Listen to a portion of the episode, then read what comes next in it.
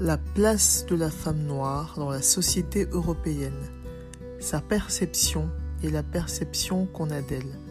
Sa vision du monde et de son avenir dans cette Europe qui désormais est une partie d'elle. Voilà quelques-uns des sujets abordés avec les invités durant ce podcast. Nos discussions vont permettre la synthèse des points de vue, mais aussi mettre en évidence l'hétérogénéité de ce groupe. Le débat promet d'être critique, inspirant, sans langue de bois, une vraie masterclass pour toute personne désireuse de faire bouger les lignes. Afropéenne.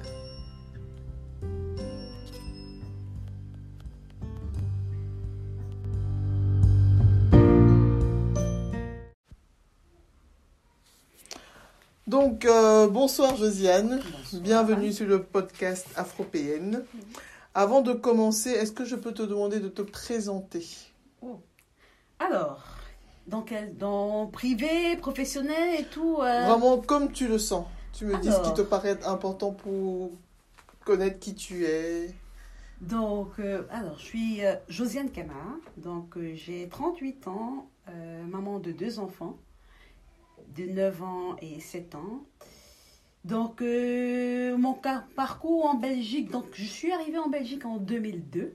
Mhm. Donc, j'avais 18 ans, tout fraîchement, euh, de, de, de, secondaire avec un bac en poche dans le but de venir, comme beaucoup de gens, euh, l'université, si peu est à Dieu, comme on dit souvent, trouver un travail.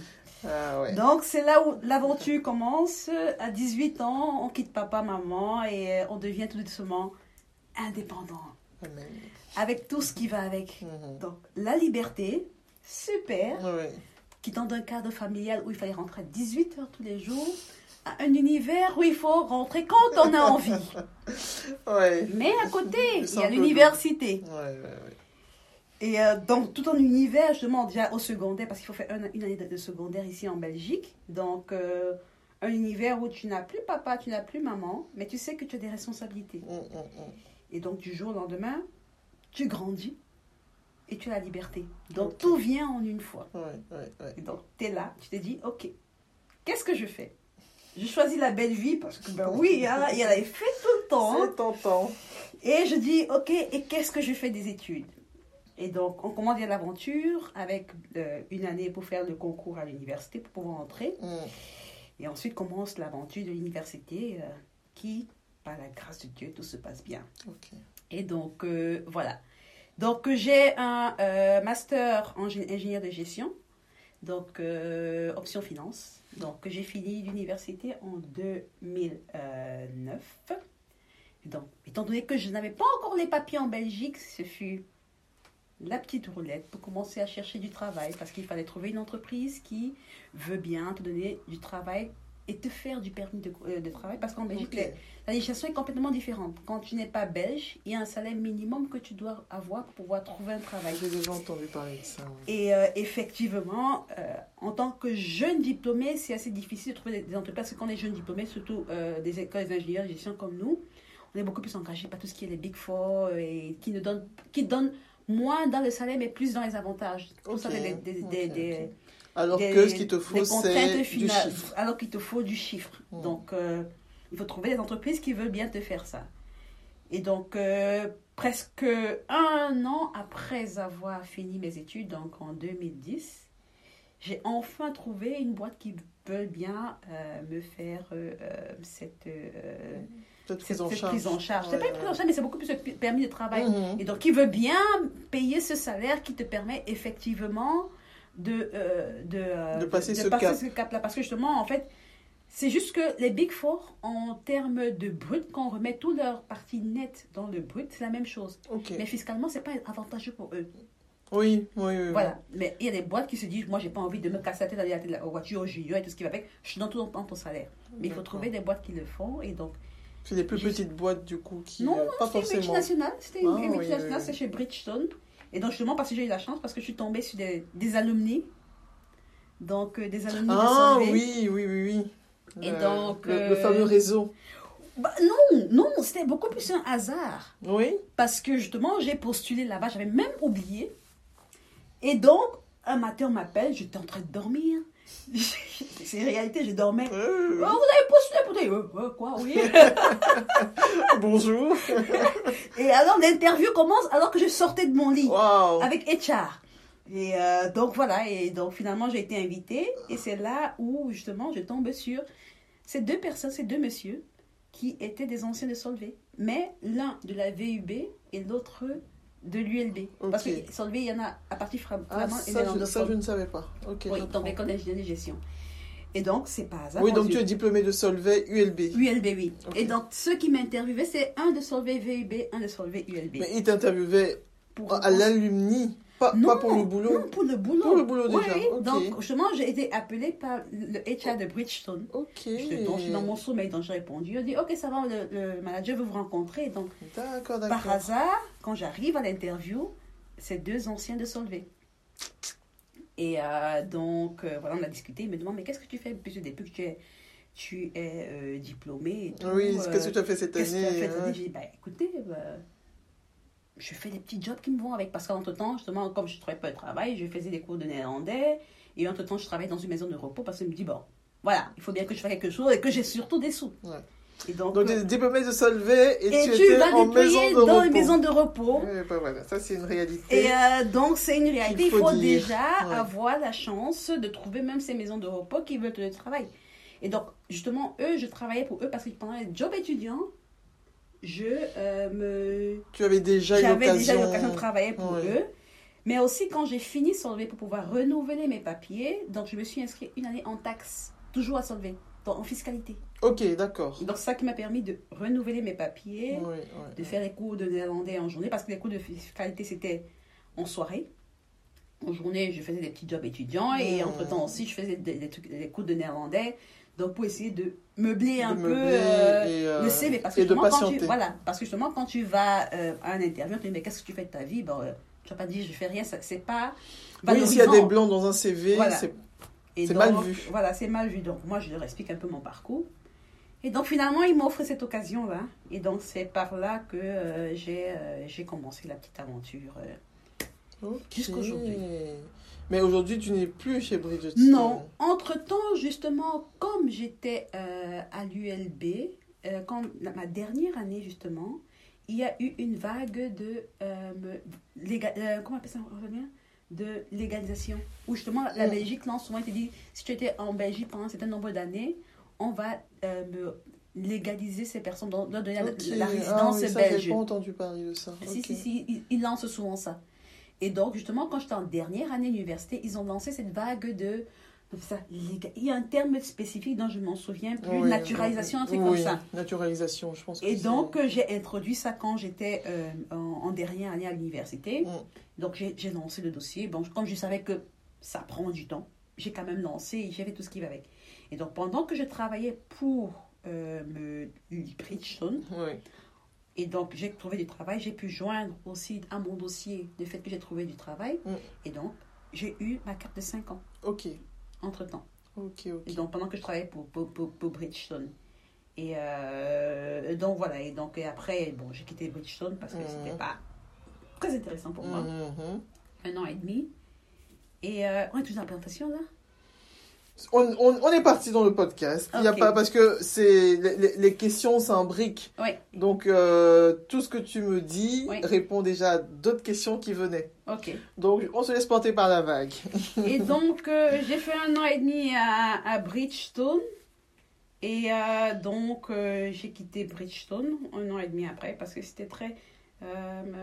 assez spécial, très Mhm. japonais comme, comme, comme boîte. Euh, L'esprit ne te parlait pas. Les- non, mais il y a des boîtes. Oui, la culture déjà japonaise, elle est très euh, carrée comme Carré. ça. Et ça se ressent jusqu'ici. Ça dépend. Oh. Parce que je vais t'expliquer pourquoi. Parce que ça dépend. Parce que mon dernier travail, par exemple, le- le- que j'avais avant celui-ci, c'était toujours une boîte japonaise. Mhm. Mais c'était hybride. Oui, en sans indiscrétion, c'était. euh, Euh, oh, ça, mon ancien, c'était à Toshiba. Ah oui, oui, bon là. C'est toujours japonais, mais c'est hybride. Donc à Bridgestone, c'est japonais. Ils arrivent à où- imprimer leur culture Oui, jusque déjà que le ici management est japonais. Ah, même en Belgique. Donc déjà en Belgique, on avait a trois japonais sur les bureaux, sur les plateaux avec vous. Donc tu as le management, tu as donc le top management, il est japonais, tu as le CEO, il est japonais. Donc ça veut dire que déjà euh, euh, le rôle de CEO, on Mm. ne donnera pas à un local. Ce sera toujours un En japonais. oui. Pour Donc, garder Pour la garder ligne, la euh, ligne de conduite, oui. tu auras toujours. un- Non, ils étaient au moins trois sur le plateau. Jusqu'à ce que même la, la, la, l'assistante du manager, c'était une japonaise. Ok. Parce que, ah oui, euh, donc l'esprit l'esprit était vraiment, euh, là, déménagé du Japon. C'était vraiment euh, l'esprit samouraï. Donc ça veut dire que, par exemple, on à une pleine clôture. Moi, j'ai fini mon travail Mm. et que c'est mon manager qui doit présenter les chiffres. Pendant que mon manager présente les chiffres, je dois rester jusqu'à ce qu'il présente les chiffres Oui. et que le Japon approuve. Mm. Ce n'est que lorsque le Japon approuve qu'on peut partir. Oui. Je dis, ben, pourquoi est-ce que je dois rester? Vous faites votre réunion, vous faites votre bazar. Donc c'était vraiment, en fait, c'est beaucoup plus une instance où la présence physique montre que tu fais quelque chose. Je comprends. Et c'était euh, genre, euh, parfois on fait des budgets, tu envoies un mail au Japon, tu te dis il est minuit, bon, au Japon pas répond. Ah non, non, il te répond, hein, les mecs te répondent. Il, te répond quoi. Je dis mais attends, tu Ouais, pas? c'est vraiment un autre esprit. euh, Et euh, donc, euh, c'était vraiment. En fait, vous discutez sans vraiment avancer. Donc, c'est vraiment. On, on stagne. On... Et ça, je, quand, quand tu es jeune, Ouais. tu as envie d'aventure, tu as envie de Surtout découvrir. tu sors de Solvay, donc. euh, C'est pas une question de sauver, c'est Est-ce que c'est pas un esprit un peu plus américain? C'est pas ce qu'on vous imprime anglo-saxon, pas américain, Oui, mais. en fait, tu as besoin de, de- de dynamisme, tu as besoin de. as pas besoin, c'est un truc un peu statique comme Ouais, ça, tu vois. tu fais ça, tu restes dans ce cadre-là, ne sors pas de ce cadre-là parce que ça va pas. Donc je me souviens par très exemple, traditionnel, oui, très traditionnel. Il y avait un jeune, un, un autre garçon avec nous, euh, un monsieur, je, à cette époque il avait 31 ans, moi j'en avais 25, donc il était un peu plus âgé, mais il a fini l'école à 23 ans, Mhm. il a commencé à travailler dans cette boîte-là, mais il était, car il était bon, vraiment bon. Mais on ne voulait pas lui donner le poste de manager, tout simplement parce qu'il était jeune. Ouais. C'était pas la vision Non. de l'entreprise. Non, il faut rester Et pendant donc, il est parti. X années. Il a fait 7 ans dans la boîte, il a fait ses preuves, il, il était parfait. Mais le seul truc, c'est que parce que tu es jeune, Ce ne n'est peux pas la culture de l'entreprise. Ouais, c'est pas la culture donc euh, par exemple, je me retrouve une fois avec mon manager à une réunion. Je vois comment ce mec, on est dans une réunion, je suis moi jeune diplômé. Et quand tu es jeune diplômé, tu attends à ce que ton manager te porte. Mais en fait, c'est moi qui le portais à une réunion. Mhm. Donc, il présente, et je dis, mais, mais ce que tu racontes, elle n'est pas correct. Mais comme c'est ton manager, tu ne peux pas. Tu peux pas. Je me dis, mais non, je ne peux pas mettre ma carrière dans les mains de quelqu'un qui ne sait pas de Je quoi il pas. parle, Ouais, ouais, ouais, ouais. qui ne sait pas te porter. Parce que euh, me- ton manager, c'est quelqu'un qui va te défendre. C'est quelqu'un qui va, qui, qui va te faire grandir. Mais si déjà euh, tu vois que c'est toi qui le porte et qui n'est pas prêt à te défendre, C'est pas la peine. ça vaut pas la peine. Mais je vais un peu brûler les étapes en posant cette question, mais est-ce que tu as l'impression que Mhm. être une femme noire dans ce contexte a joué ou pas? Ou tu te dis c'était vraiment une question de culture, euh, de, de, de différence de culture? Je, je, je vais d'abord te répondre à une question très intéressante parce que, mhm. en fait, j'ai eu ce poste non seulement à cause de l'alumni, mais c'était aussi une sorte de discrimination positive. Oui, c'est un quota. Voilà. Parce que justement, c'est une boîte internationale, il faut des femmes et tout. Déjà, j'étais la seule femme dans le département. Et apparemment, la fille qui était avant moi, c'est noire. Mhm. Donc, euh, voilà, c'est une sorte de discrimination positive. Mais je pense pas que. Euh, là, c'était pas une question de, de, de parce que j'étais noire, mais je pense que déjà, euh, j'étais une femme, ça c'est sûr. Mais avec le temps, j'ai pu m'imposer. C'est au moins euh, l'avantage que moi j'ai toujours, c'est que quand les gens me voient de prix abord, prime abord, il y a toute cette discrimination de la femme euh, et tout ce qui va avec, qui vient avec, mais après le temps, j'arrive à m'imposer. Mhm. Pas, pas forcément dire euh, j'ai crié sur les gens, mais m'imposer par mon travail Mhm. montrer à l'autre, toi c'est ta limite, toi c'est ça, on, on respecte, on travaille dans Ouais. ce cadre là-dedans, m'imposer professionnellement. Et donc je pense que j'ai pu euh, m'imposer parce qu'au début, voilà, j'étais un peu la petite jeune qu'on regardait un peu. Mhm. Ça fait agréable d'avoir une femme dans les départements. Ouais, ouais, Mais finalement, on se rend compte que cette femme-là, ben, euh, non, elle a un cerveau Oui. et qu'elle n'est pas que belle. C'est, c'est- ce n'est pas qu'une enveloppe. Voilà. Il y a du contenu. Donc, euh, voilà, il y, a- il- il y a du contenu. Et donc, voilà, je ne pense pas que c'était un problème de couleur, c'était plus une question De, de, de, de genre, culture, de, culture. de- genre de Oui. culture, quoi. Parce que je me souviens, euh, par exemple, une fois, euh, il y, avait justement, en fait, on était trois Solvésiens, dont les deux managers étaient Solvésiens, et il y avait aussi un jeune avec là-bas. Et euh, alors, justement, mon manager, il était genre, il veut faire copain. Je fais, moi, je fais pas copain avec les managers. Ça se passe pas comme ça. Mm. Et alors, un jour, un jour, je viens le week-end et tout. euh, il y a justement mon, mon autre collègue là, qui était jeune comme moi, qui venait aussi se lever. Il m'a dit, ah, ça a été le week-end. Je dis, bon, voilà quoi, problème et tout, mais bon, ça va. Et alors, mon manager, il m'envoie un mail euh, en douce pour dire, euh, tiens, comment ça a été ton week-end? J'ai dit, euh, je- je- bon, genre, j'ai entendu que ton week-end n'a pas été machin. dit, je lui ai répondu, euh, me, la curiosité est un vilain défaut. Ouais, Je lui ai envoyé. Ouais. Il n'a plus jamais fait ça. ok. Parce que justement, après, Tu entre-temps, mets des barrières. voilà, entre-temps, il y a d'autres filles qui arrivaient, mais il y a des filles qui aiment bien jouer de ça, Mhm, mhm. de la proximité avec le, le manager. Et je voyais comment, voilà, c'était un petit dragueur. Si tu oui, voulais, oui, voilà. oui. Il aime bien installer le flou artistique. Oui, mais moi j'ai dit, toi, ta place est là, voici ma place, tu sais où est ta place, et donc voilà. Ok.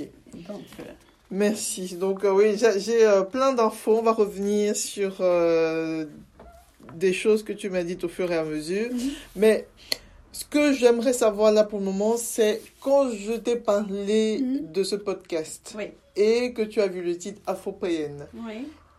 qu'est-ce que tu as ressenti? Est-ce que ça t'a parlé? Est-ce que tu t'es dit je me sens pas concernée? Oui Non Est-ce que tu Bah. connaissais ce terme? Non, c'est un- il y a tellement de termes qui tournent autour de l'afro Mhm. aujourd'hui qu'on ne sait plus Ou donner de la où tête donner la tête. Euh, qui fait quoi Qui fait quoi? C'est dans le but entre le féminisme, entre les gens qui crient au racisme à tout bout de champ. Mhm. Et, et- et- et donc voilà, c'est pour ça que ce thème, en fait, euh, je l'évite. Ok. Parce Tous les que- thèmes qui sont liés à Afro. Oui, parce que je, je, je me dis toujours, je sais d'où je viens. Euh, aussi bien au Cameroun, quand les Chinois sont arrivés, on les a chassés. Parce qu'on estimait qu'ils ne sont pas chez eux, qu'ils ne peuvent pas Mhm. s'informer. Alors moi, quand je viens, je suis en Belgique, j'estime que je ne suis pas chez moi Mm. et que je remercie la Belgique de m'avoir donné cette opportunité parce qu'en Belgique, au Cameroun, je ne l'aurais pas eu. Mm. Donc j'ai plutôt un esprit de reconnaissance. Ok. Et donc, je suis pas de ceux qui vont dire oui, je suis en Belgique, je veux ça, machin. Non. Non. Parce que je pense que euh, nos grands frères qui étaient avant nous, quand je t'avais expliqué, nos tantes qui sont venues, moi, ma tante qui était là, quand elles sont arrivées, elles n'avaient même- le seul travail auquel elles avaient droit, c'était les travaux des champs. Mhm. Parce qu'on ne voulait même pas les voir dans les maisons de repos. On ne voulait même pas les voir dans le Colroy. Et donc, je trouve que les choses évoluent avec le temps. Oui. Et donc, pour ça, je dis, il faut être patient. L'histoire, euh, je pense qu'aujourd'hui, les gens ne sont plus patients. On ne peut pas venir dans un pays Mm. et réclamer les mêmes droits que les autochtones parce que nous, en Afrique, on ne le fait même pas. Entre nous, on ne le fait pas. Ouais. Et donc, je ne suis pas dans cette optique où je veux tout réclamer à tout bout de champ. Mais donc tu ne te sens pas afropéenne, tu te sens africaine? Je me sens africaine, Africaine. à 100%. Et quel est ton rapport à l'Europe euh, en dehors de cette reconnaissance? Quel est ton rapport? Parce que tu vis quand même ici. Euh, Qu'est-ce que tu appelles rapport Parce que Mhm. afropéen, c'est le, le terme qu'on utilise pour, pour décrire les Africains Oui, européens. oui. Donc ceux qui se sentent africains, mais c'est légitime, hein, je suis Oui, pas en oui. train de... Je me me dis- sens africaine, mais en même temps aussi, je veux Ouais. dire, j'ai presque vécu plus de la moitié de ma, Ma vie, en Belgique. Oui, c'est ça. Donc, euh, c'est vrai qu'on est un peu dans une, euh, une situation où quand on rentre au Cameroun, on n'est pas chez nous. On n'est plus. Euh, même si je me sens toujours chez moi et que je dis à ma mère, va mettre les, les- les noms au terrain de, de- Voilà, quoi. Mais, euh, voilà. Donc, je suis à mi-chemin. Parce que mes, mes filles, elles sont là et Mhm. qu'elles elles vont devoir vivre ici. Peut-être elles ne vivront même pas en Belgique. Je ne sais Mhm. même pas où elles vont vivre. Mais je suis à mi-chemin parce que je me dis, euh, je ne réclame pas que la Belgique est ma terre mère, Mhm.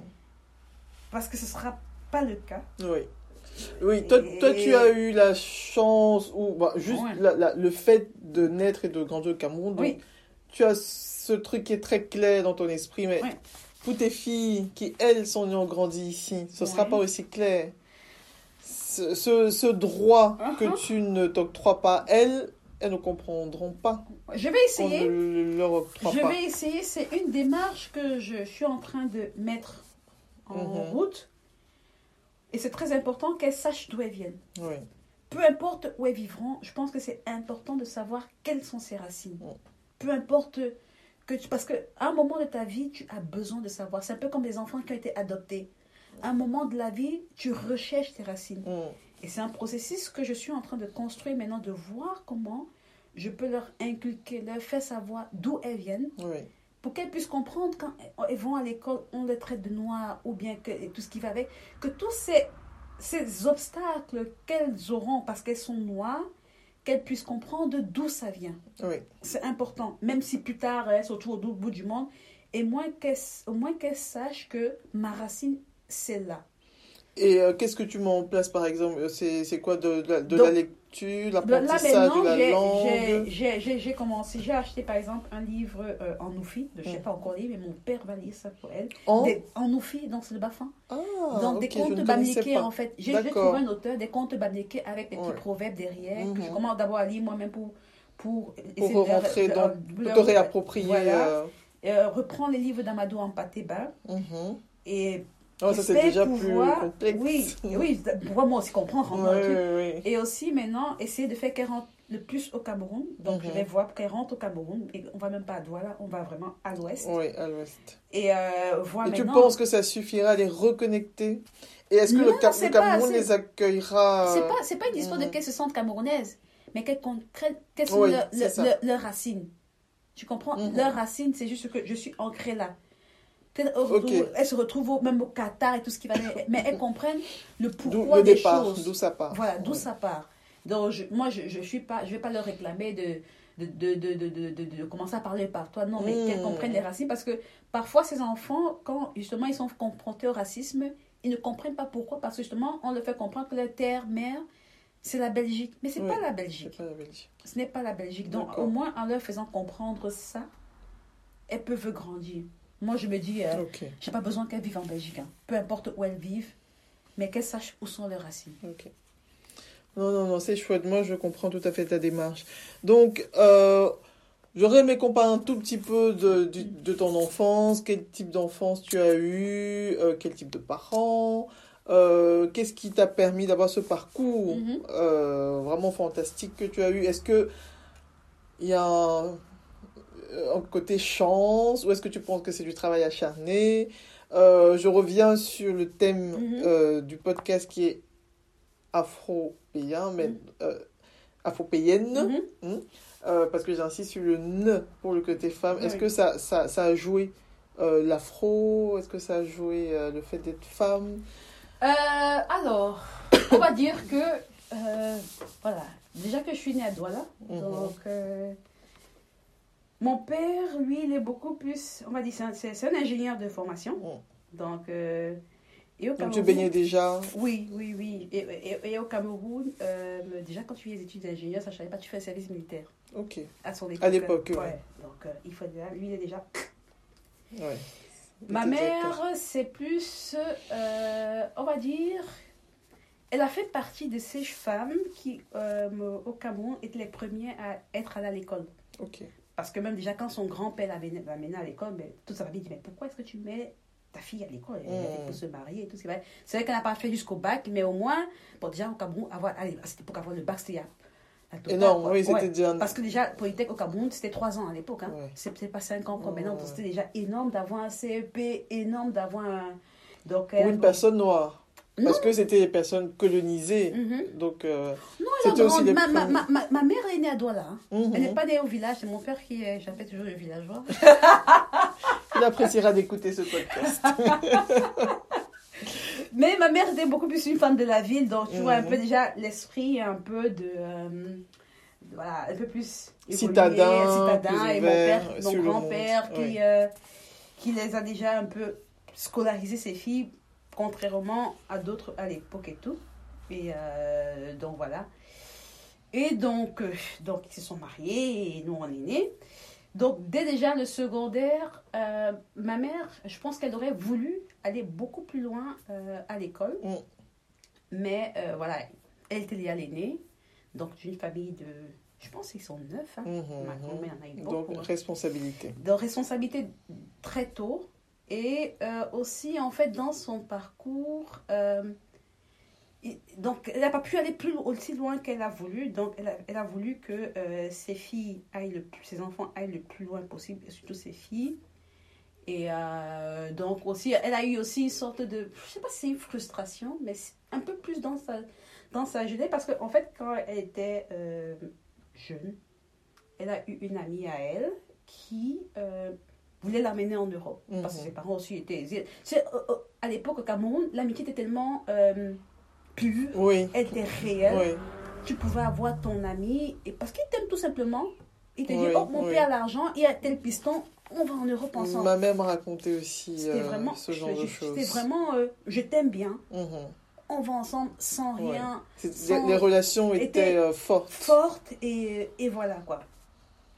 Et donc, mon grand-père lui a dit non, tu es la fille aînée, tu peux pas, tu es mariée, tu, tu, vas, tu vas te marier et tu es l'aînée, tu restes. Donc déjà, euh, ce côté-là, elle, elle a dû aussi arrêter l'école parce que euh, elle était mariée. Donc, Mhm.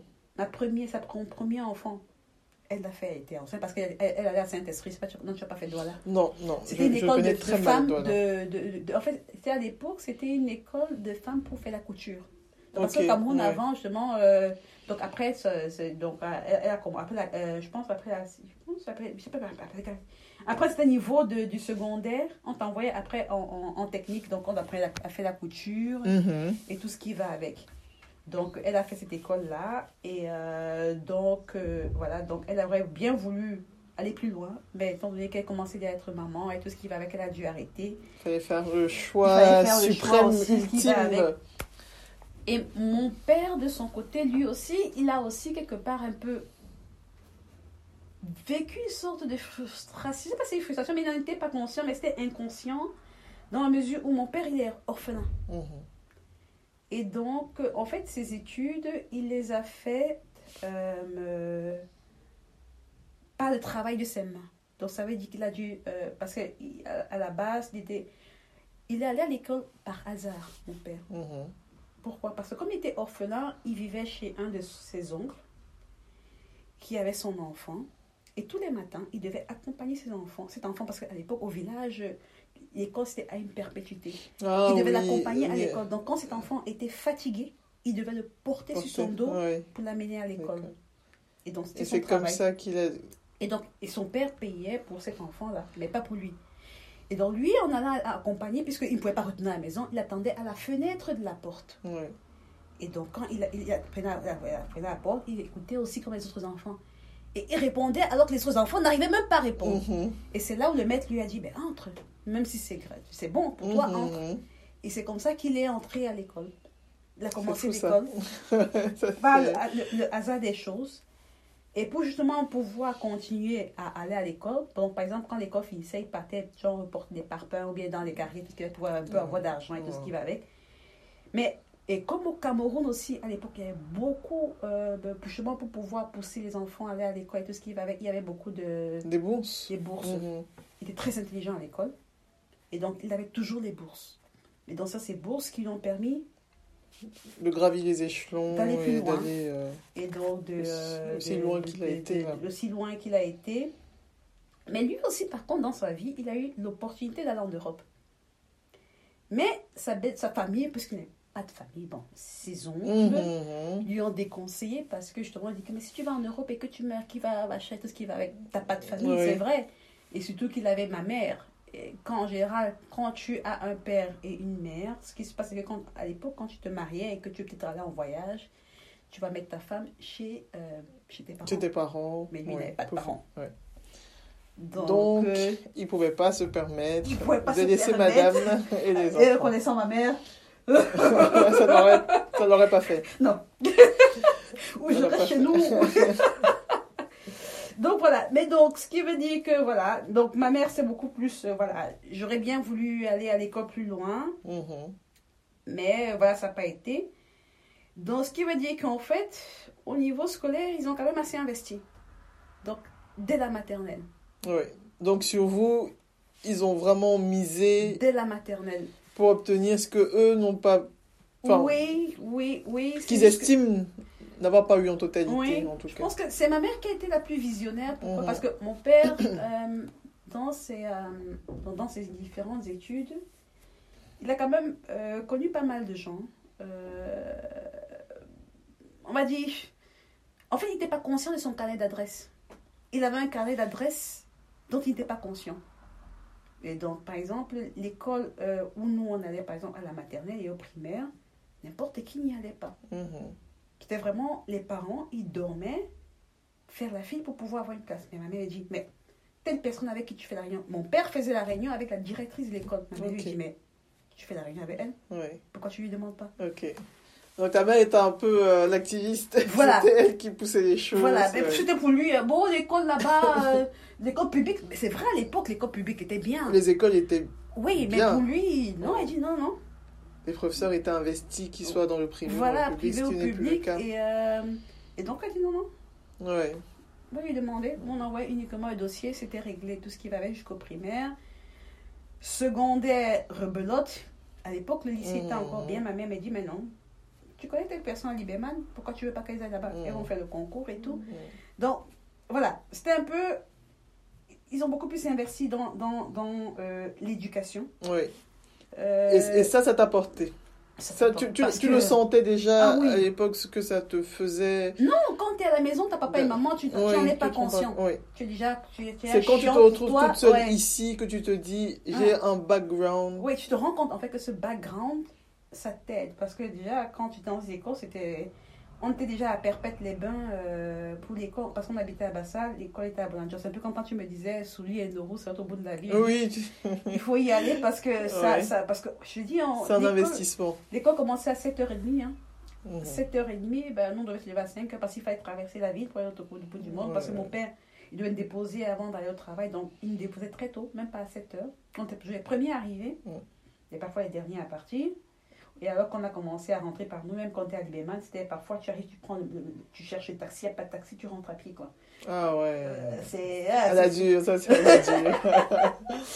et, ça, c'est à la dure. et après, bon, examen tout le temps, tac, tac, tac, tac, tac. euh, répétiteur, Ouais. euh, c'était Ouais. vraiment le rythme était soutenu. Et quand on dit, mais purée, mais qu'est-ce Ouais. que c'est Mais c'était une préparation que tu n'imaginais pas. Non, voilà, c'était, ça me fait chier. ouais, c'était ça que tu pensais à l'époque.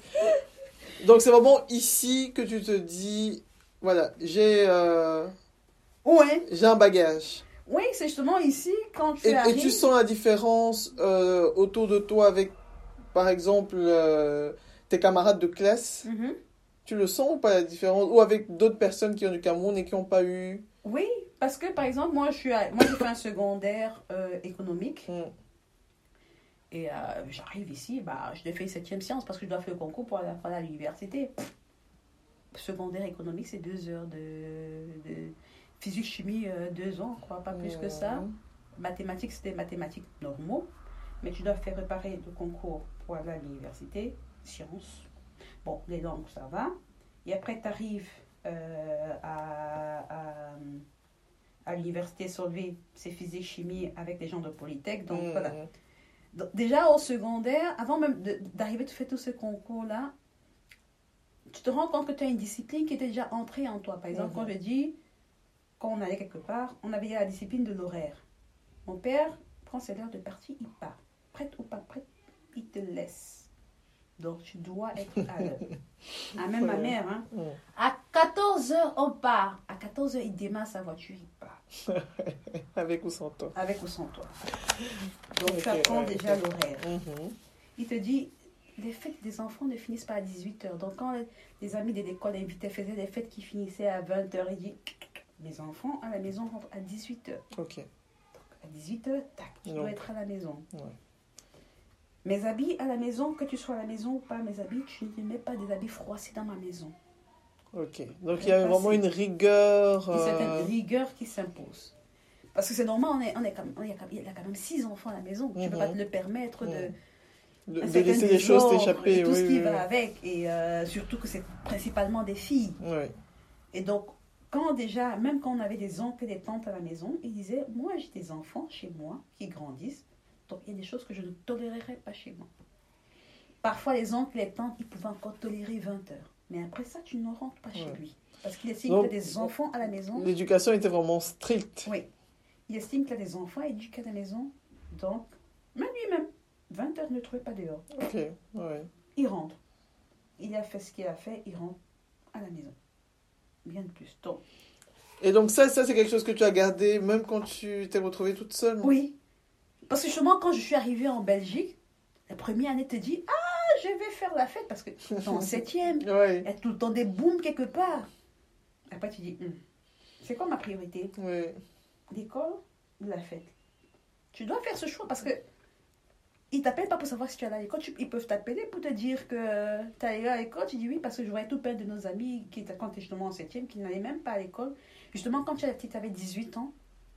Euh, pour, euh, peut-être tu pouvais y assigner tes heures de- d'absence ou pas. Oui, Donc, tu es majeur. oui, tu es majeur. Donc tu pouvais décider. C'est pas comme avec tes parents, où les parents signent quand tu es en secondaire ici. Ouais. Donc quand tu as un certain nombre d'absences, tu es désinscrit. Mais nous, on pouvait signer nos mots.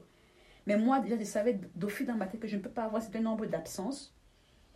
Parce que c'est comme ça, c'est la règle. Sinon, je suis désinscrit. Je suis conscient de ça.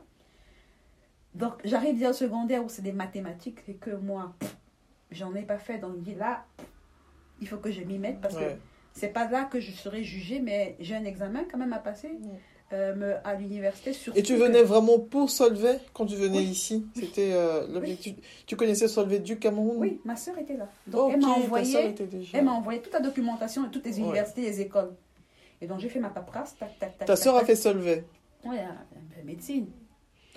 Ah, mais je pensais que tu avais. Tu parlais d'une autre. Oui, mais ma soeur, Aurélie. Elle était sur place, oui, elle, elle, avait le un an réseau. avec moi. Ok. Non, non, non, elle, elle m'a juste pris euh, les, les, les, différentes écoles. Échec, I- euh, I- euh, échec. Hmm. Elle a préparé ULB. les, dossiers.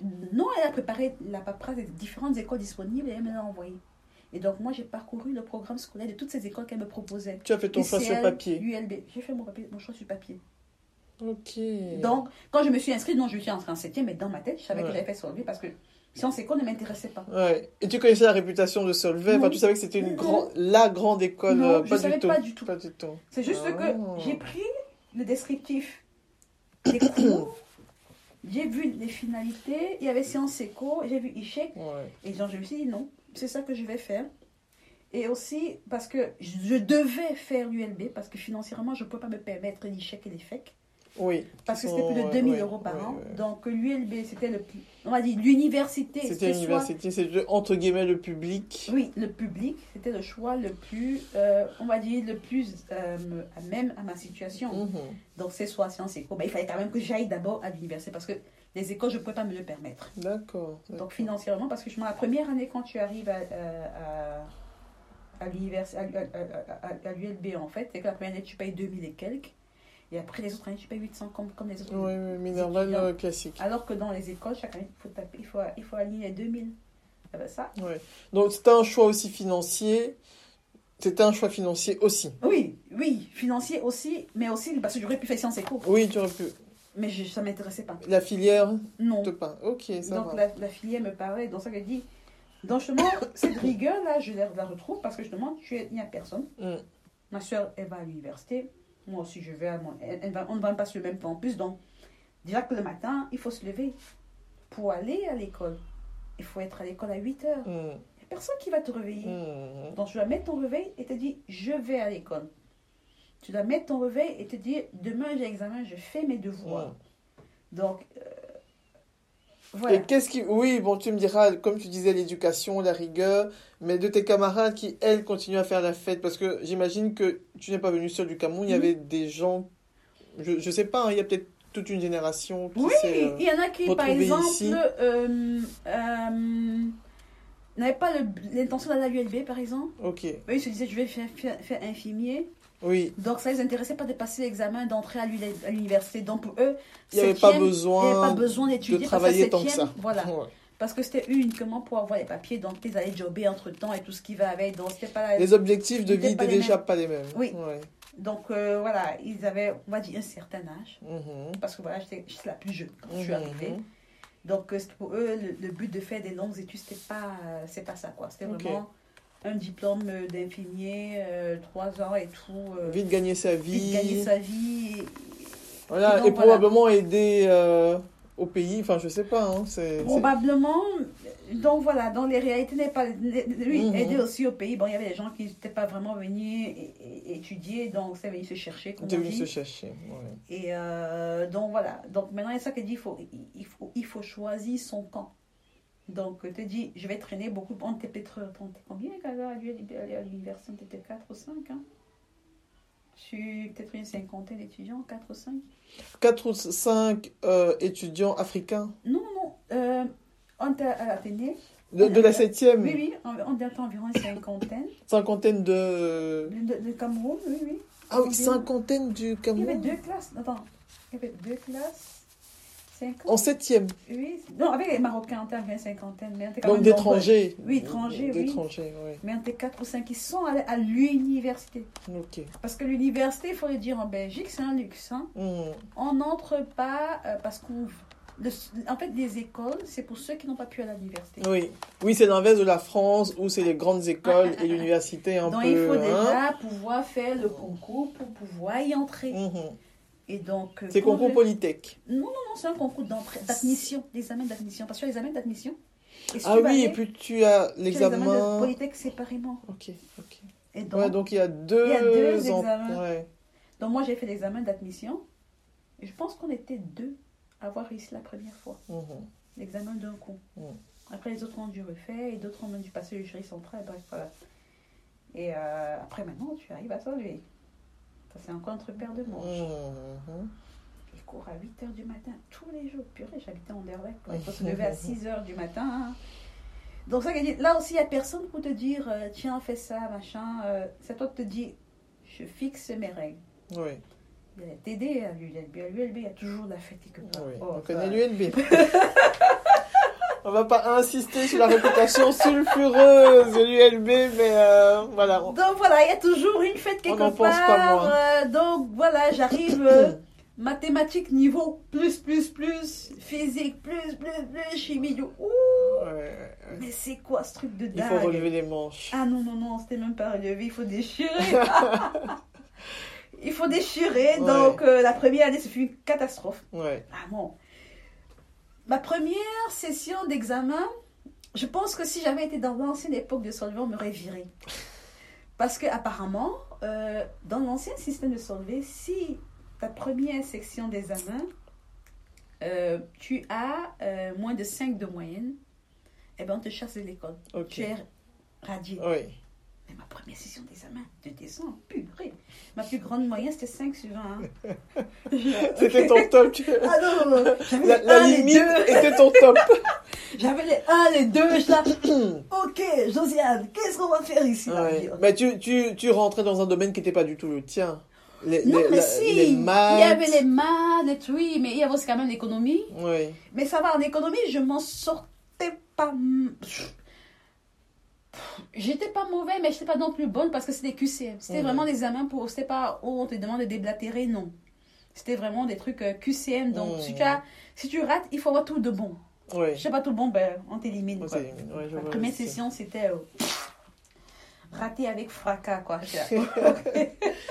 Et tu t'es pas découragé. non, il y a encore la session de juin. Oui. Dans la session de juin, ça va, il y avait histoire, il y avait géographie, là, tu sais, comme ça, Ouais, ça va, bon, j'ai réussi. va. Tu t'es Je rattrapé. me suis rattrapée. Bon, physique, chimie, maths, c'était toujours pas terrible. Donc, Mm. économie, ça s'est amélioré, mais c'était pas assez pour pouvoir. euh, Donc tu as Euh, refait ta première, mais avec juste quelques matières. Donc, justement, j'ai fait la, la session d'été. Et donc, j'ai réussi, j'ai réussi mon, mon économie quand même en, en seconde. Et donc, j'ai quand même refait ma première, c'est vrai, avec la moitié de mes examens dans la poche. Donc, on avait 10, 10 matières, Mhm. donc j'ai eu la moitié. Ok. Mais, entre-temps, on a eu. euh, c'est quoi ça? Bologne. Oui, je me souviens. Donc, Bologne s'est installé. Oui. Et donc, avec Bologne, il y avait 15, on avait 15 matières maintenant. Donc, 5 matières se sont rajoutées Quelle joie. à mes matières et Ouais. tout ce qui va avec. J'ai dit, bon, ben, c'est comme ça, c'est comme ça. hein. Et euh, donc, voilà. Donc, en fait, c'est qu'il fallait comprendre le système. C'est parce que quand on vient en, euh, en- La Belgique a un système scolaire complètement différent de celle du Cameroun. Dans la mesure où au De- Cameroun. Celle du monde entier. La Belgique. Non, euh, la particularité, c'est pas ça. C'est que euh, au Cameroun, on nous apprend à comprendre Mhm. et à utiliser la théorie pour faire les exercices. Mhm. Mais en Belgique, on vous apprend à retenir par cœur. Et c'est mon combat aujourd'hui avec mes filles parce que parfois, je dis à faire des calculs dans la tête. Je dis, ok, c'est bien, je vais faire des- écrit. Elle n'arrive pas à écrire. Elle sait juste qu'elle a fait des calculs dans sa tête. Mais si je demande d'écrire les étapes. Non. Est-ce que c'est pas un système qui fonctionne dans le sens où on prépare l'enfant à ce qu'on attend de lui dans la société? Non, parce que dans la société, justement, euh, comment dire ça? Quand je vois au travail, euh, il faut la polyvalence. Moi, je trouve, personnellement, j'aime, j'aime pas me dire, je travaille sur un, euh, un, un- un sujet précis et je veux pas voir ce qui se passe autour de moi. Mhm. J'aime bien comprendre les tenants des aboutissements. Mhm. Donc, si par exemple, je dois faire tel tra- mon travail, il est là. Je veux savoir c'est quoi la source. Je veux savoir à qui ça sert. Mhm. Donc, je veux être connecté. Mhm. Et donc, tu prépares les filles de cette façon-là j'essaye. Tu- C'est pas toujours évident parce que justement. Le système sont- ne fonctionne Oui, pas. et donc parfois j'essaye un peu. Donc là, par exemple, hier, ils ont commencé les calculs avec les, les, les, les, milliers. Ils ont une manière de calculer en cas. Mais non.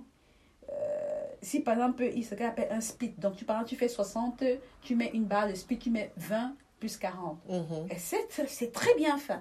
Mais si tu lui dis écris ce, ce, ce truc-là en une autre, d'une autre manière, elle ne saura pas dire. Mais Donc, quand de, par exemple, dire 10 plus 50 non, ou bien... dis, dis par exemple comment que tu as fait les 60, ça fait 20, tu as fait ça fait 20 et 40. ça Oui. Est-ce que tu sais que ça veut dire que 60 est égal à 20 plus 40 Mais en classe, on ne leur apprend pas ça. Ok. Tu vois? Oui. On leur apprend que tu vas faire un split. Et on va les arrêter à 20 et 40 parce que le split va, va leur permettre de faire des calculs par la suite. Ce qui est tout à fait logique aussi. Mhm. Mais j'aimerais lui montrer que ça, ça veut dire ça. C'est notre manière de penser. Parfois, c'est vrai que parfois, leur manière de calculer, ah c'est beaucoup plus simple.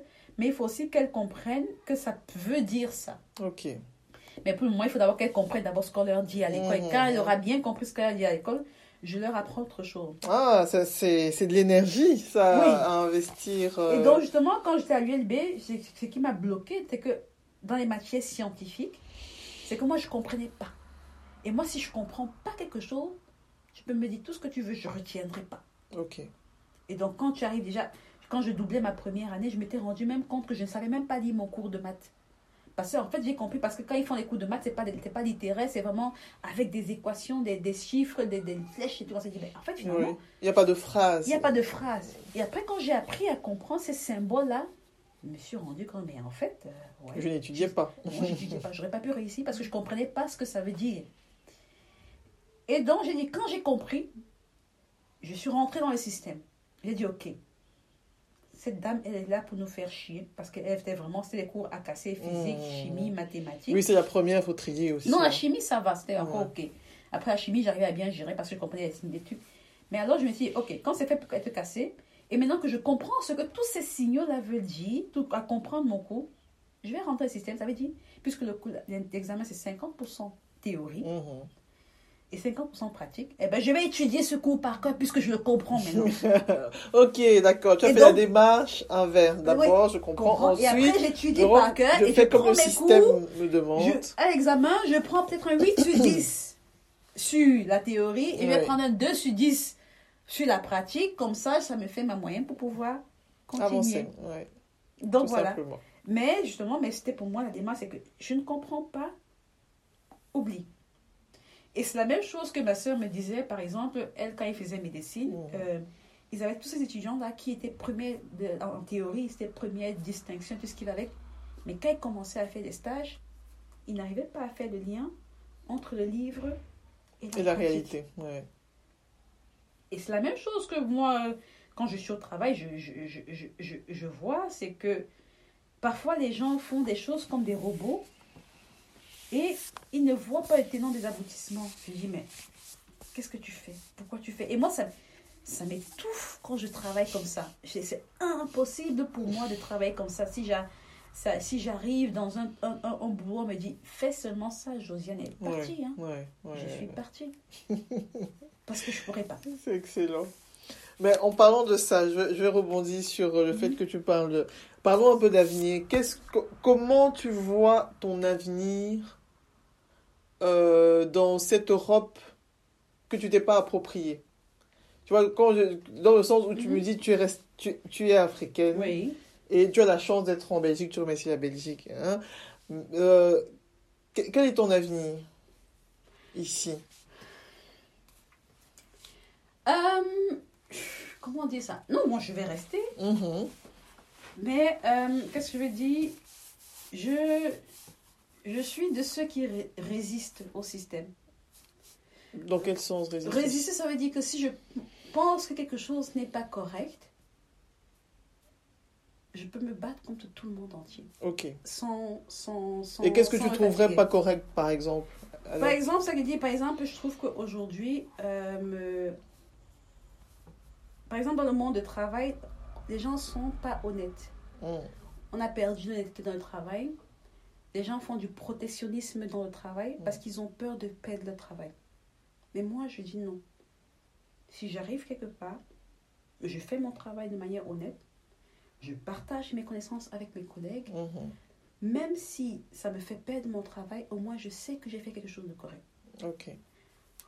Mon avant-dernier travail, mhm. donc avant Toshiba où j'étais chez mm j'ai travaillé sur un projet 5 ans, implémentation de système et tout ce qui va avec, parce que sur une boîte américaine, les Américains aiment bien le contrôle.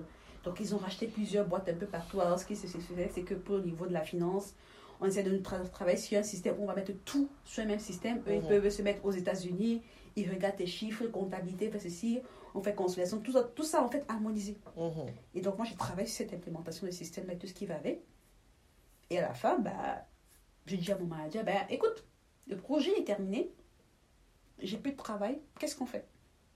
Il y avait la place en Irlande, mais personne ne voulait aller en Irlande parce que c'était au boulot. en fait, c'est pas la pas la belle Irlande, c'était à Galway. Donc on pleut tout le temps. Il y a l'industrie, un beau village là-bas. C'était pas la plage et, euh, non. Non quoi. Donc personne ne voulait y aller. Moi j'ai dit écoute, j'ai, euh, et moi c'est, ce que je disais encore aujourd'hui, c'est que moi j'ai trop travaillé de manière très claire. Mm. Donc euh, je suis pas du genre à garder mes dossiers, genre Josiane n'est pas là ou son société, non j'ai un drive, général, dans, au travail, on a des drives partagés, mmh. où tu mets les, je mets tout là. Quand je travaille, je documente. Mmh. Comme ça, si je suis pas là, moi j'ai toujours, parce que quand je suis en congé, je suis en congé. Oui. Tu veux voir mon dossier, il est là, il est assez clair, avec toutes les formules, avec tous les machins, tu peux l'utiliser. Ouais. Tu n'as pas peur qu'on te pique pas tes peur qu'on me pique mes idées. Tu es confiante sur ce que tu je, veux. Je suis euh, honnête dans mon mmh. travail. Et je trouve que dans cette Europe d'aujourd'hui, les gens font le protectionnisme. Et donc, justement, je suis allée voir ma écoute, j'ai plus de travail. Qu'est-ce qu'on fait? Et donc, entre-temps, euh, il y avait deux, deux, deux, autres collègues qui étaient arrivés. Et donc, c'est lui qui les avait engagés. Parce que un nouveau manager, j'étais avant un autre, un autre manager qui m'avait engagé dans. Lui, entre-temps, il était affecté dans notre euh, business unit. Donc, mhm. moi, j'étais avec lui et tout. Mais il, il devait reconnaissance à ces deux-là. Parce que c'est lui qui les a fait venir.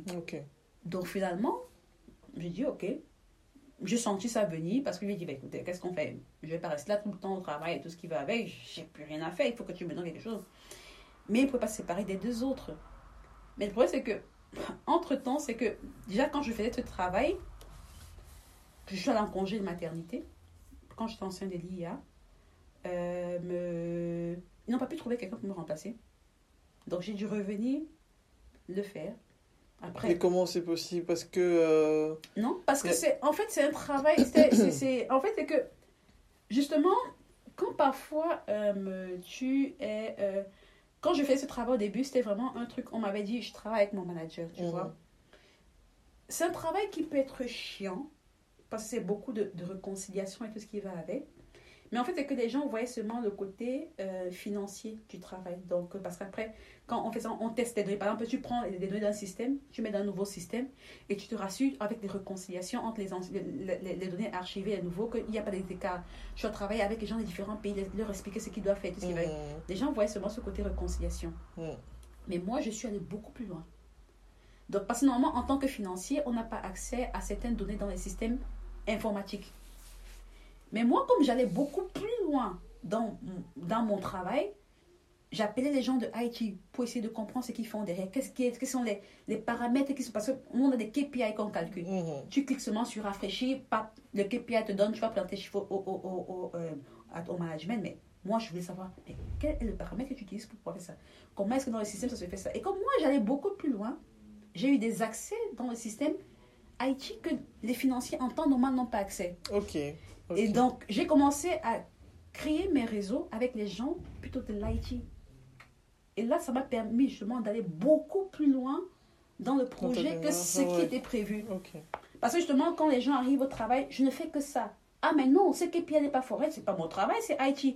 Il faut attendre que IT arrive pour le faire. Mais non, moi, j'ai dit, mais non, je veux tu pas. Tu t'es ouvert des possibilités et c'est compliqué pour quelqu'un d'autre de venir reprendre. Oui, mais surtout que euh, quand, euh, par exemple, à un moment, euh, j'avais tellement déposé mon, mon indépendance qu'ils m'ont donné des accès dans le système parce qu'on travaille parfois avec les Américains. Et donc, avec le décalage horaire, on travaille soit avec les Américains, soit avec les Indiens. Donc, le mec qui est en Inde, quand moi ici il est 17h et que moi je commence, je suis en contre-travail, lui il est 21h. Moi, si je n'étais pas contente que je la, de la payer pour dire tiens, il y a ce problème. Alors que s'il m'avait donné les accès, qui me montre comment ça se fait, je sais le faire. Ou bien si à midi, j'ai besoin du mec qui est aux États-Unis et qu'il est 5 heures chez lui, mm. je ne vais pas l'appeler. Parce que justement, comme j'ai appris, ils m'ont donné des accès pour pouvoir faire certaines choses. Et donc, quand je vais en congé maternité, je montre à une de mes collègues, justement, moi, je fais ça, dit tu fais ça? Mais c'est pas mon travail. Je dis Ben oui, je fais ça. Mmh. C'est peut-être ennuyeux, mais au moins, j'ai appris beaucoup de choses. Ouais. Tu as gagné en indépendance. J'ai gagné en indépendance, euh, j'ai développé mon réseau et tout ce qui va avec. Et c'était un, un boost dans mon CV qu'ils n'ont aucune idée. Ouais. Mais justement, c'est ça justement que les, les, gens ne, développent pas cette curiosité-là. Se dire, OK, euh, me... en fait, c'est qu'au début, toi, en tant que parfois noir ou étranger, on te donne ce travail qui est censé être boring, mais c'est à toi maintenant de revaloriser, ce travail. D'en faire quelque chose. Lui donner une autre dimension. dimension. Et justement, c'est un peu ça parfois que nous. C'est pour ça que je dis, quand j'entre dans un travail, je me dis, je suis chez eux, je ne veux pas piquer la place du manager, c'est son mhm. problème. Je fais mon travail le plus honnêtement possible le plus efficient possible. Et si ça m'emmène plus loin, tant mieux. Mais je ne suis pas dans cette optique où tu veux absolument prendre la place, venir de premier, de manager et tout, sans savoir ce que ça a comme euh, responsabilité mmh. derrière. Parce que pour moi, la, la, la, responsabilité, c'est important. Se, se, se, dire que moi, par exemple, j'attends beaucoup de mon manager. Donc, euh, aussi, aussi que je sois exigeante envers lui, je, serai aussi exigeante envers moi si je suis manager. Ok, oui. Et donc, je, je, je, et donc, tu euh, vois où tu mets la barre. Je vois où la barre. C'est la, même pour tout le monde. Oui. Et donc. Euh, pour lui, comme ce serait pour toi. Et donc, du coup, tu te donnes les moyens. Oui. Et donc, quand je dis, si je vois tel poste de manager qui est là, je dis, je n'ai pas envie de m'investir, tu vas pas. Mmh. Je me dis, par exemple, ok, là maintenant, avec une vie de famille et tout ce qui va avec, je suis honnête envers moi-même. J'ai dit, Josiane, c'est pas bon pour le moment. Ok. Je sais que je peux faire, hein, moi, euh, voilà. Je, je, sais que je peux faire certaines choses. Mais le sacrifice que ça te demanderait en privé, oui. non, pour toi, n'en vaut pas pour le moment. Pour le moment. Mais plus tard, oui. Parce que je sais déjà que je suis en train de, de, poser les bases mhm. pour pouvoir y arriver. Je vois, j'observe autour de moi par exemple, comme je dis, pendant Toshiba, je me suis là, je me suis dit, je toi, tu peux être manager. Si ce n'est que ça, fuck it. Mhm. Donc voilà. Donc je, je, je, suis tout doucement en train de, de poser les bases. Je construis, mhm. sachant que j'ai ma vie de famille d'abord à côté, qui est prioritaire. Parce qu'on peut dire, tu peux avoir tous euh, les beaux postes du monde et tout ce qui va avec, mhm. mais euh, voilà. Et donc, je dose tout doucement, me dis, je me prépare à y aller. Ce n'est qu'une question de, de- de- Il faut dire aussi euh, opportunité, parce que c'est vrai que quand on vient de Solvay, on se dit tout Ah, tu vas atteindre des sommets et tout ce qui va avec, c'est vrai. Mais il y a un prix derrière, c'est ce qu'on Oui. on, ne le dit pas. Il y a un prix Il y a un derrière. prix personnel, privé. Oui, il y a, un- prix derrière énorme. Donc, euh, quand j'étais chez, chez, chez, chez Bridgestone, c'était minuit, 1 heure, 2 heures du matin. Mm. Chez Ingersoll, ça allait encore parce que j'avais ma. C'est une boîte américaine et ils sont quand même assez euh, conscients de work-life balance. Mhm. Non, c'est pas dans toutes les boîtes parce que j'ai déjà plutôt dit c'est une boîte mature. Ok. Mature. Parce que tu peux avoir une boîte qui a 100 ans, par exemple les Toshiba et Bridgestone, ils ont plus de 100 ans, mais ils n'ont pas la maturité. gardé. euh, Voilà. Donc, tu peux avoir une boîte de 5 ans. Google, des trucs comme les Google, c'est des, des, c'est des- sont des startups. Oui, mais c'est des boîtes matures aussi. Oui. Parce que justement, on comprend l'importance du work-life balance. Mhm. On comprend l'importance du capital humain. Parce que justement, c'est c'est la nouvelle tendance aujourd'hui. Une nouvelle tendance, oui. Le capital humain. Oui, oui, les vieilles entreprises ont gardé euh, cette façon Oui. de, de, de fonctionner qui est euh, patriarcale. Oui, et donc, euh, euh, c'est ça que je dis moi quand je, je- je commence un travail, je dis très clairement comprendre, ok, j'ai ma vie de famille, j'ai ça, ça, ça, ça. Mm. Mais par contre, Donc, je suis très Ça, flexible. dès le début, tu, tu, tu, tu te l'imposes à toi, mais est-ce que, en arrivant au boulot, tu lui fais comprendre que voilà, Quand je suis une mère de famille, euh, j'ai mes priorités. Je, je, je, ne dis pas. Avant de commencer le contrat, je dis j'ai mes enfants. Mhm. C'est comme ça. Mais ça ne veut pas dire que je ne travaille pas. Chez Toshiba, parfois, c'était 3-4 heures du matin. Mhm, mhm. Mais parfois, ce que je faisais, à 17 heures, j'ai dit ok à mon manager, tac, je vais chercher les enfants, je les dépose à la maison et on continue. Ou bien, euh, me- bon, là, là, parfois, je les, parfois, je risque d'aller les chercher. Mais là, maintenant, ici, c'est aussi, ok, euh, avec Corona. Merci, Corona. On a- je suis désolée. On, On a ose critiqué. dire ça Oui, mais Corona a changé ma vie. a changé la face du monde, en bien comme en Moi, mal. en bien. Mhm. En Ça a transformé les, euh, les, les- Oui. les méthodes de fonctionnement dans, Parce que au je niveau me du travail. euh, il n'y a, pas longtemps, des, des boîtes, il y avait des boîtes où on utilisait home working, c'était des négociations, mais Mhm. il ne fallait même pas ça les dire. Par exemple, quand Ouais. j'étais chez Toshiba ici, je disais à mon manager, écoute, ok, tu qu'on reste famille, ça va, mais je dois m'assurer que mes enfants sont au lit. Donc je rentrais, je cherchais les enfants à l'école, je les posais à la maison, ou bien je les posais chez papy, et après je retenais au travail. Mais au moins, Ah, et au bureau. Ouais. Ah ouais. mais maintenant, c'est euh, après, pendant la période Corona, c'était de la maison. Ou, ou bien j'allais chercher, je, je suis à la maison, je suis en travailler, je vais chercher, je les dépose ici à la maison et continuer, je continue à travailler et elles font ce qu'elles ont à faire, tout ce qui va avec. Donc là aussi, maintenant, par exemple, euh, pendant, avant Corona, je ne pouvais pas penser une seule seconde à ce que les, les filles aient les activités les mercredis. Parce que je, a personne pour les accompagner. Donc là maintenant, les mercredis, je travaille de la maison et elles vont à leurs activités. Et euh, donc voilà, donc même si ma boss me dit c'est jusqu'à minuit, je dis il n'y a pas de problème jusqu'à minuit. De je la suis maison. là de la maison. Donc en fait, c'est- c'est une situation de gagnant-gagnant. Mhm. Dans la mesure où tu me donnes, je te donne. C'est pas que je dis je vais rentrer à 17h, je ne veux plus rien faire. Oui, oui, oui. C'est le monde de la finance. On reste toujours dans la, la discipline personnelle, on reste toujours dans voilà, ce que, tu as depuis. Parce que justement, on te donne toujours. quelque chose. Si on te donne quelque chose, il faut être reconnaissant Mhm. et ne pas en abuser. C'est un peu comme, j'aurais pu travailler 5 jours sur 5 de la maison.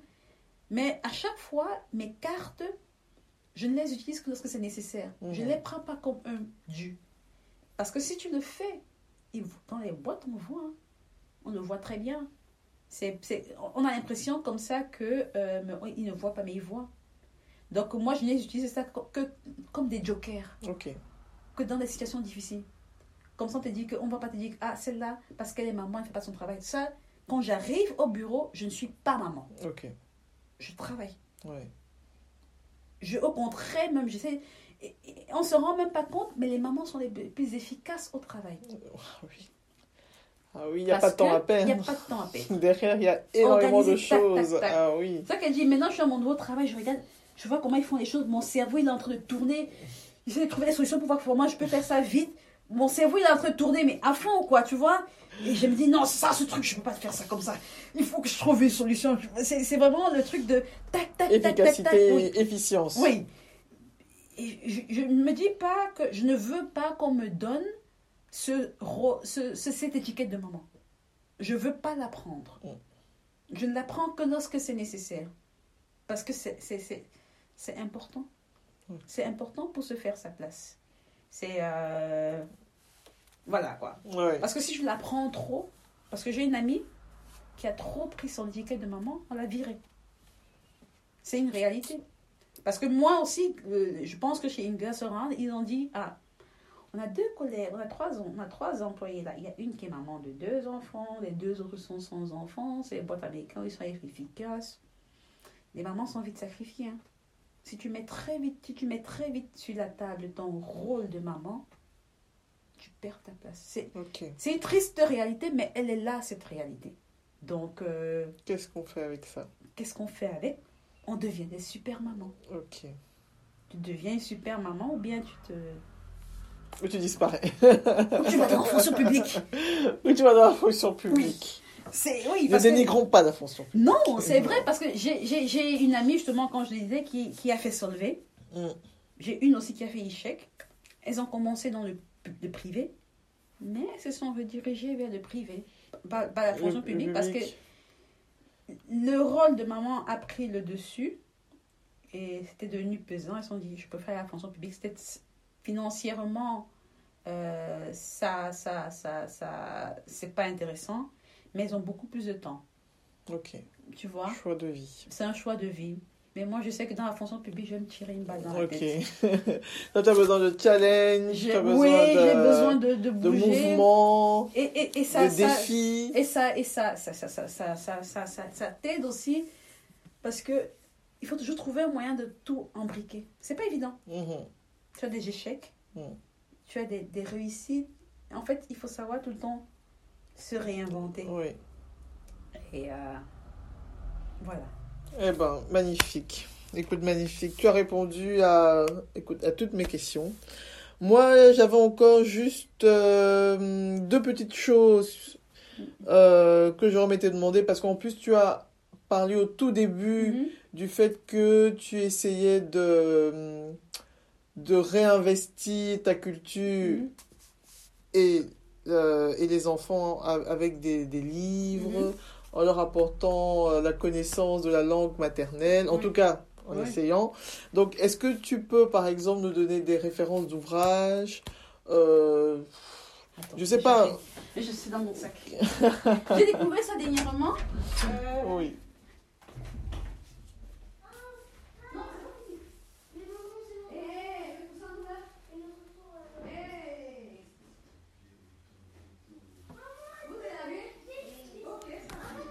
Non, non, non, quand ce sera votre tour.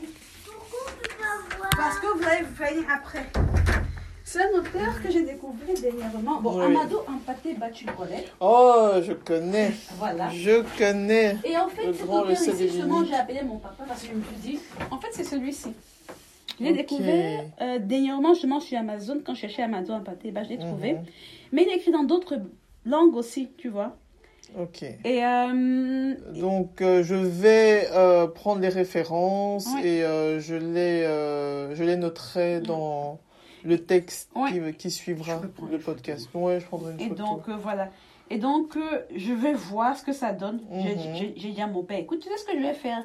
Je vais scanner ça, t'envoyer, tu vas lire la version en bas, France, ça va Mais il est écrit dans d'autres langues aussi. Hein. Ok, c'est chouette. Et, euh, Non, non, j'irai voir un peu euh, ce qu'on propose. et donc, euh, voilà, c'est... Ouais. c'est- Et Est-ce que tu as des, euh, des références de films, de musique, de livres qui Je pour suis en toi pleine recherche. re- oui, représentent un peu, te, te représentent dans cette Europe, dans cette Afrique que, qui t'a porté jusqu'ici Qu'est-ce que tu conseillerais à une jeune Camerounaise Mhm.